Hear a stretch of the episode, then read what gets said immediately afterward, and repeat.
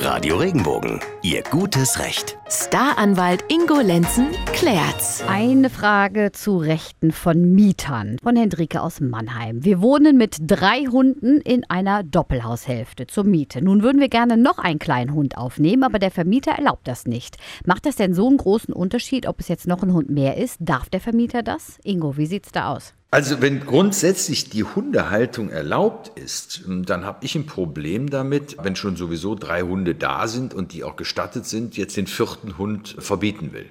Da muss er wirklich einen Grund für herbringen, dass er sagt, das ist jetzt keine artgerechte Haltung mehr von Tieren und es deshalb versagt.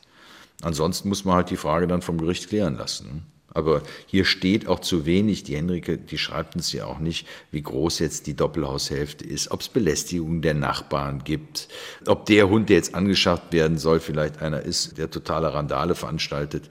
Also wenn es ein ganz normaler Hund ist, dann muss der Vermieter schon erklären, warum er das jetzt nicht mehr macht. Und ob er dann Recht dazu hat, das muss man dann entscheiden. Ich halte das für zweifelhaft.